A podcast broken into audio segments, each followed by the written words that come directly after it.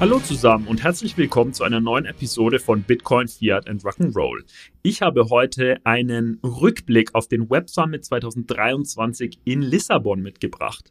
Bevor ich inhaltlich durchstarte, bedanke ich mich ganz herzlich bei meinem Arbeitgeber Kani, der mir und einer Delegation von weiteren Kolleginnen und Kollegen die Teilnahme ermöglicht hat. Dankeschön dafür. So, nun zum Inhalt. Der Web Summit ist eine jährliche Technologiekonferenz, die in Lissabon, Portugal stattfindet. Ursprünglich wurde der Web Summit 2009 in Dublin, Irland gegründet und zog dann 2016 dauerhaft nach Lissabon um. Letztes Jahr war ich auch schon dort und habe zu schätzen gelernt, wie nahe am Puls der globalen Tech-Community man dort sein kann und wie viel man dann doch über Deep Tech, also Technologiethemen, dort lernen kann. Bevor ich inhaltlich einsteige mit einem Fokus heute auf TradFi und Kryptothemen am Web Summit, möchte ich euch noch kurz sagen, was gut lief und was nicht so gut lief. Also, was lief gut? Naja, es ist die größte Technologiekonferenz. Der Web Summit gilt als eine der größten Technologiekonferenzen der Welt und es ist die größte Europas. Nach eigenen Angaben waren dieses Mal ca. 70.000 Besucher aus aller Welt vor Ort. Da gibt es natürlich immer noch ein paar weniger, die dann doch nicht anreisen, aber zumindest so viele Tickets haben sie vermutlich verkauft. Naja, und diese Größe bietet erstmal die Chance, einfach auf ein globales Publikum zu treffen, äh, wo auch sicherlich Top-Leute dabei sind. Positiv war auch, dass die Stadt diese große Besucherzahl sehr gut bewältigt hat, was Hotels, und ähm, Flüge und öffentlichen Verkehr betrifft. Ja, also man hat gemerkt, die Stadt hat gut zu tun, aber es hat letztlich doch alles reibungslos funktioniert. Was lief noch gut? Naja, es waren renommierte Redner vor Ort. Es sind circa 1000 Redner aus verschiedenen Branchen, die in Panels, in Live-Sessions, in Workshops, in Keynotes teilnehmen. Und äh, die Qualität ist wirklich hoch. Ja? Also ich möchte gar nicht wissen, was sie da ausgeben, um 1000 Top-Redner an den Start zu bekommen. Aber man kann sich sehr gut aufschlauen in dieser Zeit. Was auch gut lief, ist die Vielfalt der Themen. Ja, es gibt jetzt natürlich die Kernthemen wie künstliche Intelligenz, wie Cloud Computing, wie Krypto, aber es bietet verschiedene Mini-Konferenzen zu verschiedensten Themen wie Marketing, Musik, internationalem Handel, Gesundheit, natürlich immer aus einer Technologieperspektive, aber die thematische Bandbreite ist enorm. Dann gibt es auch Networking-Möglichkeiten. Der Web Summit zieht Tech-Enthusiasten, Angel-Investoren, Tech-Startups, Unternehmer und Studenten an, was mir zumindest ein super Networking ermöglicht hat. Was man auch natürlich beobachtet ist, wie vielfältig die Geschäftsentwicklung ist. Also der Web Summit ist definitiv ein Ort, an dem nach neuem Geschäft gesucht wird, nach Partnerschaften mit Startups, Investitionsziele, Mitarbeiter, Recruiting. Also Business Development steht hier an erster Stelle. Und was ich besonders geschätzt habe und was auch gut lief, ist, weil eben auch eine Messe dabei ist, dass man vertrauliche Gespräche führen kann. Also im Gegensatz zum schriftlichen Austausch, zu, den, äh, zu unseren ganzen Deal-Calls, bekommt man dort viele vertrauliche Einblicke in bilateralen Gesprächen, in die Kryptoszene, in die TradFi-Szene und deren Krypto-Adoption. Also das war schon Gold wert. So, und jetzt zur Frage, was lief nicht ideal? Die Opening Night hat die Challenge mit sich gebracht, dass es sehr lange gedauert hat, die ganze Halle voll zu bekommen. Also wenn man rechtzeitig rein ist, hat man quasi um die zweieinhalb Stunden gewartet, bis es dann mal mit dem Inhalt losging. Und die inhaltlichen Highlights wurden dann halt auch super weit nach hinten geschoben. Ja, also es gab erst ein paar Pitches und ein paar Einzelpräsentationen, bevor dann halt wirklich die Highlights der Opening Night kamen. Ja, das hat mir ein bisschen Geduld abverlangt. Was auch nicht ideal lief, ist wie so häufig leider, dass der Titel einer Session nicht dem exakt entspricht, was der eigentliche Inhalt ist. Ja, also da geht es natürlich zum einen darum, halt die Leute in die Sessions zu locken mit coolen Titeln. Und andererseits achten die Moderatoren der Panels halt nicht genug darauf, dass der versprochene Inhalt nicht eingehalten wird. Das heißt, wenn die Panelisten abweichen von ihren Themen, ja, dann, dann dürfen sie das und werden halt nicht zum Thema zurückgeführt.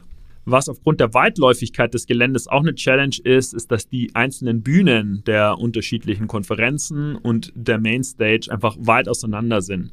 Das heißt, wenn man sich entschließt, nicht an einem Vormittag und oder Nachmittag an einem Track mit mehreren Sessions teilzunehmen, sondern von Session zu Session zu gehen, die einen besonders interessiert, hat man teilweise super weite Wege zurückzulegen durch das ja, stark besuchte Gelände und äh, muss dann halt weit laufen und verpasst teilweise, weil man hier und da auch warten muss, dann äh, eine Session. Was auch nicht ideal lief, war die Verpflegung. Ich meine, wenn 70.000 Menschen auf einem Ort sind, äh, ist es schwierig, die äh, mittags halt effizient verpflegt zu bekommen. Da muss man teilweise richtig lang anstehen. Und was auch schade war, war während der inhaltlichen Sessions die Lautstärke. Ja? Also besonders viel Respekt wurde nicht gezeigt gegenüber Teilnehmenden, die halt konzentriert zuhören wollten. Da wurde fleißig auf Social Media Videos abgespielt, miteinander geplauscht, telefoniert, ja, und das mitten in einer Session. Also da könnte der Veranstalter noch ein bisschen mehr auf Hygiene in den eigentlichen Sessions achten. Gut, soviel zu den Fragen, was gut lief und was nicht so ideal war. Kommen wir zu den inhaltlichen Aspekten. Ja, also am Montag war ja die Opening Night, habe ich kurz drüber gesprochen. Da gab es keinen großen Kryptobezug oder TradFi-Bezug, aber an den Folgetagen, den Haupttagen dann umso mehr. Am Dienstag, den 14.11., gab es den Track MoneyConf oder eben Money Conference, der eine breite Palette von Sessions und Diskussionen zu aktuellen Themen und Herausforderungen im Bereich Fintech angeboten hat. Da ging es um TradFi, Adoption von Blockchain und alle Technologiethemen im Finanzbereich, insbesondere Payments. Ja, und ich habe euch eine revidierte Zusammenfassung meiner Notizen zu den acht verschiedenen Sessions mitgebracht. Die erste Session war Raus mit dem Einhorn, rein mit dem Zentau. In dieser Session wurde diskutiert, ob das Zeitalter der Fintech-Unicorns vorbei ist und Platz für die sogenannten Zentauren macht, also Unternehmen mit einem jährlichen wiederkehrenden Umsatz von mindestens 100 Millionen US-Dollar. Die Diskussion konzentrierte sich auf die Veränderungen in der Investitionslandschaft und den Erfolgsmaßstäben für Fintech-Unternehmen in meiner Interpretation ergab die Diskussion, dass das Zeitalter der Fintech-Unicorns noch nicht vorbei ist, aber die Aufmerksamkeit der Investoren sich zunehmend auf Unternehmen mit nachhaltigem Wachstum und einem soliden Geschäftsmodell richtet. Wenn man so möchte, geht der Hype einfach raus, weg von Unicorns. Einige Teilnehmer waren der Meinung, dass die Fokussierung auf diese sogenannten Zentauren eine gesündere Entwicklung für die Fintech-Branche darstellt, da sie langfristig Stabilität und nachhaltiges Wachstum fördert. Dann kam eine coole Session rund um die Frage, kann Fintech eine Kraft für das Gute in der Welt sein? Hier wurde eben die Frage gestellt, ob Fintech-Unternehmen eine positive Wirkung auf gesellschaftliche Themen wie Klimawandel, finanzielle Inklusion und Vielfalt haben können. Und die Session hat genau diesen positiven Einfluss bejaht und herausgearbeitet, worin er liegt. Die Diskussion hat gezeigt, dass Fintech-Unternehmen durchaus genau dieses Potenzial haben können indem sie finanzielle Inklusion fördern, den Zugang zu Finanzdienstleistungen verbessern und nachhaltige Investitionen unterstützen können. Viele Teilnehmer in der Diskussion waren überzeugt und auch relativ emotional, dass Fintech-Unternehmen eine immer wichtigere Rolle bei der Lösung gesellschaftlicher Herausforderungen spielen können und dass sie dazu beitragen können, eine gerechtere und nachhaltigere Finanzwelt zu schaffen. Dann ging es weiter in der MoneyConf am Dienstag des Web Summit mit der Frage, war die Revolution im Bereich der eingebetteten Finanzdienstleistungen ein Flop? Gute Frage, wie ich finde. Die für 2023 erwartete Revolution im Bereich der eingebetteten Finanzdienstleistungen oder Embedded Finance hat ja bisher nicht so richtig stattgefunden. Und in dieser Session wurde jetzt untersucht, was schiefgelaufen ist und welche Faktoren Unternehmen beachten sollten, bevor sie sich auf den Weg der eingebetteten Finanzdienstleistungen begeben. Nochmal als kleiner Exkurs, Embedded Finance bezieht sich auf die Integration von Finanzprodukten und Dienstleistungen in die Angebote und Prozesse von Unternehmen, die nicht in der traditionellen Bankenbranche tätig sind. Die Diskussion ergab dann, dass die eingebettete Finanzrevolution noch nicht ihr volles Potenzial erreicht hat, aber es wurden auch erfolgreiche Beispiele für Unternehmen genannt, die von dieser Entwicklung durchaus profitieren. Einige Teilnehmer waren am Ende der Diskussion der Meinung, dass die eingebettete oder das Embedded Finance zwar langsam voranschreitet, aber das Potenzial wirklich hat, die Art und Weise, wie Menschen Finanzdienstleistungen nutzen, grundlegend zu verändern. Dann ging es weiter mit, mit dem spannenden Thema über den Heimatmarkt hinaus, Expansion in neue Märkte. Diese Session erkundete die Dynamik und Chancen der Expansion von Fintech-Unternehmen in neue Märkte. Am Beispiel von Bank, einem Fintech-Unternehmen kurz vor der internationalen Expansion, wurden die Herausforderungen und Möglichkeiten der Expansion in neue Territorien diskutiert. Die Diskussion verdeutlicht, dass die Expansion in neue Märkte sowohl Chancen als auch Herausforderungen mit sich bringt, wie kulturelle Unterschiede, regulatorische Anforderungen und lokaler Wettbewerb, der so noch nicht klar ist oder dem Markteintretenden so noch nicht bekannt ist. Interessant war noch ein finales Kommentar eines Teilnehmers, der die Bedeutung betonte, einer gründlichen Marktforschung, einer maßgeschneiderten Strategie, um erfolgreich in neue Märkte zu expandieren. Ja, und im Zweifel lieber ein bisschen Zeit verstreichen zu lassen, bevor man überschnell als Fintech in einen neuen Markt expandiert. Dann gab es die Session Fintech 2024. Was kommt als nächstes? In dieser Session diskutierten Branchenführer die Innovationen, Trends und Herausforderungen, die die Fintech-Branche im Jahr 2024 und darüber hinaus prägen werden. Es wurden Einblicke in die Zukunft von Fintech gegeben und mögliche Entwicklungen und Chancen aufgezeigt. Dazu gehören unter anderem die zunehmende Integration von künstlicher Intelligenz, natürlich das heiße Thema momentan, und maschinellem Lernen in Finanzdienstleistungen, die verstärkte Nutzung von Blockchain-Technologie für sichere und effiziente Transaktionen und die wachsende Bedeutung von Open Banking und API-Integration für nahtlose Kundenerlebnisse. Auch wurden darüber hinaus die Rolle von Big Data und Data Analytics in der Finanzbranche diskutiert, um fundiertere Entscheidungen zu treffen, also quasi vom Hippo-Phänomen wegzukommen, personalisierte Dienstleistungen zu ermöglichen. Und abschließend gab es eine interessante Session mit dem Namen Brückenbauen, die neue Ära der Finanzen. Trotz der Herausforderung des Jahres 2023 für die Finanzbranche wie dem Rückgang der Investitionen in Fintechs und den Bankenkrisen der Silicon Valley Bank und Credit Suisse könnte dies der Beginn einer neuen Ära der Innovation und Kreativität in der Branche sein. In dieser Session diskutiert nämlich TradFi-Vertreter die Möglichkeiten der Zusammenarbeit zwischen Banken und Fintech-Unternehmen und wie diese die Branche vorantreiben können. Ein Panelist hat betont, dass die Zusammenarbeit zwischen Banken und Fintech-Unternehmen entscheidend für die zukünftige Entwicklung der Finanzbranche ist. Und durch die Kombination der Stärken beider Seiten können innovative Lösungen geschaffen werden, die den Kunden einen Mehrwert bieten. Super spannend fand ich, dass die Diskussion sich dann konzentriert hat auf die Schaffung von Partnerschaften und Kooperationen, um äh, Synergien eben der beiden Welten, also äh, TradFi und Fintech, zu nutzen und gemeinsam neue Produkte und Dienstleistungen zu entwickeln. Die Teilnehmer waren sich dann schnell einig, dass diese Zusammenarbeit die Branche vorantreiben und zu einer, ja, wenn man so möchte, neuen Episode der Innovation und Kreativität führen könnte.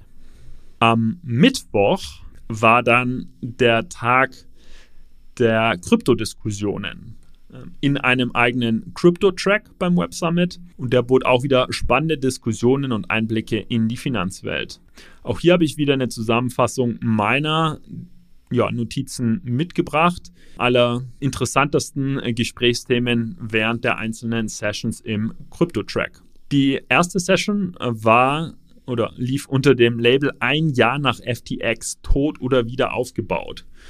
Ja, nach dem Zusammenbruch von FTX vor rund einem Jahr diskutierten Branchenexperten, welche anderen Unternehmen verschwinden würden und welche gestärkt würden. Und das haben die Panelisten auch wieder getan. Es wurde also untersucht, wer ist nach FTX pleite gegangen, wer nicht und warum. Ja, also ein Jahr nach dem Zusammenbruch von FTX ist laut Panelisten deutlich geworden, dass einige Unternehmen voll verschwunden sind und andere es geschafft haben, sogar gestärkt hervorzugehen aus dem Kryptowinter. Und aus meiner Sicht verdeutlicht das die Bedeutung von Widerstandsfähigkeit und Anpassungsfähigkeit bei Unternehmen generell, aber vor allem natürlich bei Kryptounternehmen die in einer super dynamischen Umgebung, nämlich dem Krypto-Ökosystem, unterwegs sind. Zwei Aspekte wurden besonders betont, Hiring und Governance. Ja, also Hiring war einer der Fehler, der gemacht wurde. Es wurde einfach overhired. Die Burn Rates waren zu hoch und als dann der Kryptowinter mit der FTX-Pleite mit ausgebrochen ist, waren die Burn Rates dann zu hoch. Das zweite ist Governance. FTX selbst ist ein Musterbeispiel für eine nicht vorhandene Corporate Governance. Und ähm, die Unternehmen, die eine hinreichende Governance hatten, haben auch mit höherer Wahrscheinlichkeit überlebt. Dann kam eine Session rund um die Frage, wohin gehen NFTs? Ja, eine Studie ergab, dass 95 Prozent der untersuchten NFT-Sammlungen einen Marktwert von 0 ETH inzwischen haben. Und in dieser Session wurde diskutiert, wie sich der Markt für NFTs weiterentwickeln wird und welche Möglichkeiten sich für Künstler, NFT-Besitzer und Plattformen ergeben, im aktuellen Marktumfeld sinnvoll zu agieren. Ja, der NFT-Markt hat ein erhebliches Wachstum verzeichnet seinerzeit, aber es ist wichtig zu beachten, dass nicht alle NFT-Sammlungen auch wirklich einen Wert haben. Also da war auch viel Überbewertung dabei. Und die Panelisten haben sich dann darauf verständigt, dass in Zukunft der Markt voraussichtlich einen Wandel hin zu nachhaltigeren und wertvollen NFT-Projekten erleben wird die halt auch von fundamentalem Wert getragen werden. In die Diskussion gehe ich jetzt nicht weiter ein, denn äh, in unserer Episode 259 haben wir ja genau diese Diskussion, nämlich Quo Vadis NFTs, geführt mit unserem Experten Jürgen Alker. Die Episode verlinken wir euch gerne in den Show Notes. Weiter ging es dann am äh, Mittwoch im Crypto-Track mit der Session Web 2.5, wo sich Welten verbinden. Ja, also die viel gepriesene Web 3 Zukunft voller Dezentralisierung, voller Decentralized Autonomous Organizations liegt noch in weiter Ferne. Und genau darüber wurde in dieser Session gesprochen, wie Unternehmen nämlich und Marken das Beste aus webbasierten Technologien herausholen können, auch wenn die Web3 Zukunft noch weit in der Zukunft liegt. Ja, also obwohl diese Web3-Zukunft noch in so weiter Ferne liegt, können Unternehmen und Marken schon heute Web3-Technologien nutzen, um ihre Geschäftsabläufe und die Kundenerlebnisse zu verbessern. Ja, also sowohl nach außen zum Kunden als auch intern in den Geschäftsprozessen. Und äh, ja, das wurde quasi im Web, im Konzept Web 2.5 aufgefangen, ja, als Zwischenschritt zur erhofften Web 3 Zukunft.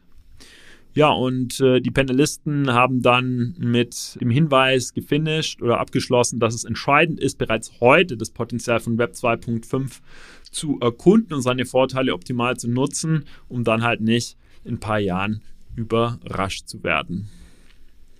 Dann ging es weiter mit einer Live-Hacking-Session. Ja, also man konnte da quasi beim Coden zuschauen. Und die Frage war, wie verwundbar ist Web3 eigentlich? Also es war eine Session mit einer Security-Perspektive.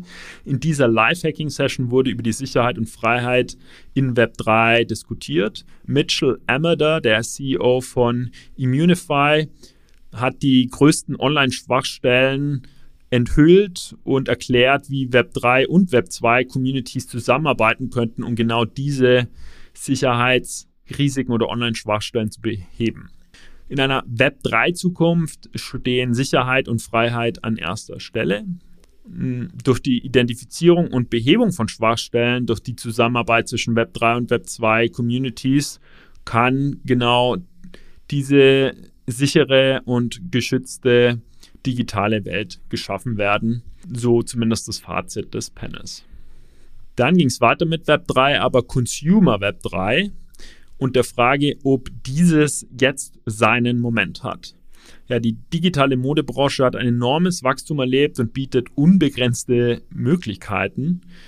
Und in dieser Session wurde darüber gesprochen, wie die Zusammenarbeit zwischen Marken und Web 3 die Branche erfolgreich verändert hat und weiterhin verändern kann die Zusammenarbeit zwischen Marken und Web3 hat nämlich das Potenzial, die Modebranche weiter äh, wachsen zu lassen, weg vom Kerngeschäft hin in ein neues digitales Geschäft. Und durch die Nutzung digitaler Innovationen können Marken neue Chancen nutzen und das Verbrauchererlebnis richtig neu gestalten. Ja, so Mode zu kaufen und zu tragen kann dadurch wirklich neu gestalten werden. Dann ging es weiter mit einem wieder Hardcore-Krypto-Thema, nämlich dem ETF-Wettlauf mit der Leitfrage ein Schritt näher zur Massenadoption von Bitcoin. Also Spot-Bitcoin-ETFs, die eben direkt in Bitcoin investieren, sind in diesem Jahr ja voll in den Fokus gerückt. In dieser Session wurde genau darüber diskutiert, warum sowohl die Krypto- als auch die Wall Street oder TradFi-Welt danach verlangt und welche Auswirkungen dies auf den Kryptomarkt haben könnte. Ja, und die Einführung von äh, Spot-Bitcoin-ETFs könnte eben der bedeutende Schritt zur Massenadoption von Bitcoin sein. Diese Entwicklung wurde in der Session sowohl von der Krypto- als auch von der Wall Street oder TradFi Community mit Spannung erwartet und könnte, wenn es dann soweit ist, laut Panel wirklich einen tiefgreifenden Einfluss auf den Kryptomarkt haben. Dann zog der Crypto-Track weiter zu Web3 Gaming mit der Frage, wird, wird Web3 Gaming jemals Mainstream sein? Ähm, die Session erkundete die Entwicklung, potenzielle Barrieren und transformative Kräfte, die Web3 Gaming zum Mainstream-Unterhaltungserlebnis machen könnten. Und ja, Konsens in der Session war, dass Web3 Gaming das Potenzial hat, wirklich eine Mainstream-Form der Unterhaltung zu werden. Denn mit der fortschreitenden Entwicklung der Technologie und dem Überwinden der Adoptionsbarrieren könnte es jedermann möglich gemacht werden, Web3 Gaming für sich zu nutzen. Aber Hauptproblem sind da wieder die, die Produktkosten. Also insbesondere, wenn, wenn es immersives Web3 Gaming ist. Also die Hardware dafür ist immer noch zu teuer und die Bereitschaft, die technologischen Hürden von äh, Blockchain-Nutzung auf sich zu nehmen, also zum Beispiel eine Wallet sich zuzulegen, ist halt einfach nicht verbreitet genug. Dann wurde es richtig spannend in der achten Session zu den Herausforderungen der Kryptowährungen im Jahr 2023. Ja, in dieser Session wurden die Hindernisse für die globale Kryptobereitschaft diskutiert, darunter alarmierende Nachrichten, teilweise tendenziös, regulatorische Provokationen, man denke an die SEC und Umweltbedenken, ja, also die Dauerdiskussion rund um die Energieintensität, insbesondere von Proof of Work. Ja, und es wurde beleuchtet, welche Bereiche bereits angegangen wurden und welche Schwerpunkte im Jahr 2024 gesetzt werden sollten, um diese Herausforderung abzubauen. Interessant an dem Panel fand ich äh, die Diskussion, dass die weltweite Akzeptanz von Kryptowährungen immer noch vor verschiedenen Herausforderungen steht. Darunter, wie gesagt, die häufig tendenziösen negativen Nachrichten, regulatorische Hürden und Umweltbedenken. Ja, aber es wurden eben sehr schön Fortschritte bei deren Bewältigung aufgezeigt. Und es wurde diskutiert, welche ja, Schritte nächstes Jahr angegangen werden müssen, um diese zu überkommen. Dann wurde in einer weiteren Session ein interessanter Zusammenhang oder eine interessante These aufgestellt, nämlich ist der Zusammenbruch von Silicon Valley Bank ein Segen für Krypto. Die Panelisten diskutierten die Auswirkungen der Herausforderungen von äh, der Silicon Valley Bank Pleite auf den Kryptobereich und ob diese auch Chancen eröffnet hat, um die Kryptolandschaft zu verändern. Die Herausforderungen, mit denen SVB konfrontiert war, könnte nämlich neue Chancen schaffen und die Kryptolandschaft verändern. Und abschließend ergab es eine Session zur Frage, wer wird uns in den nächsten Web3-Sommer führen? Ja, also trotz der allseits bekannten Abkühlung des Web3-Marktes und ähm, im Krypto-Winter beobachten Risikokapitalgeber, zumindest die, die in der Session waren, sehr genau, was in der Web3-Community so passiert. Und in dieser Session teilten Venture Capital-Geber ihre Perspektiven auf die bevorstehenden oder auf die nächste bevorstehende Welle der Web3-Adoption. Und Trotz Marktschwankungen sind die, waren die Risikokapitalgeber in dieser Session, gut, die sind halt auch auf Web3 spezialisiert, aber sie waren bullish, was im nächsten Web3 Adoption Zyklus zu erwarten ist.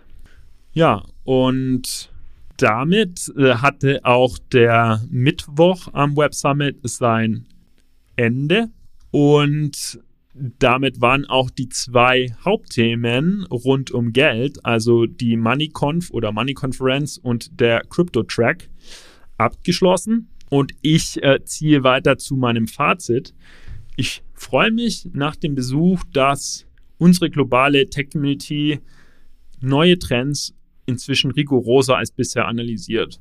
Ja, also wir neigen ja dazu, die kurzfristigen Auswirkungen von Innovationen wie Blockchain zu überschätzen, während wir die langfristigen Folgen unterschätzen.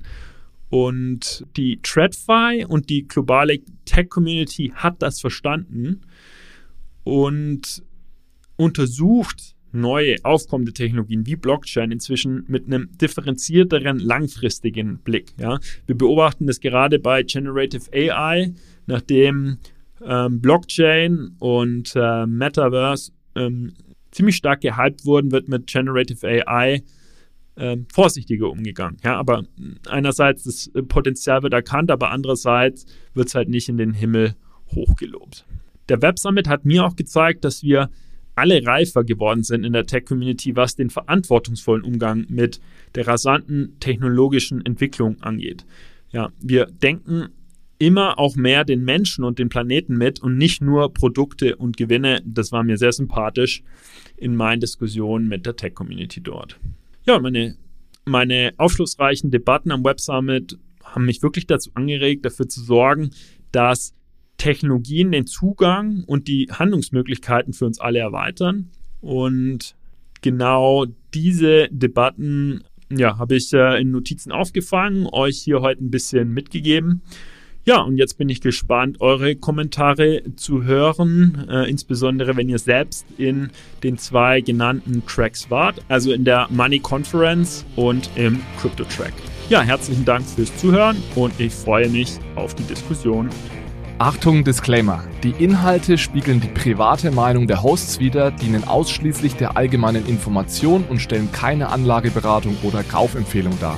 Es gilt, Do your own research, informiert euch, bevor ihr Investments tätigt. Das alles findet ihr auch auf unserer Website unter www.bfrr.de/disclaimer.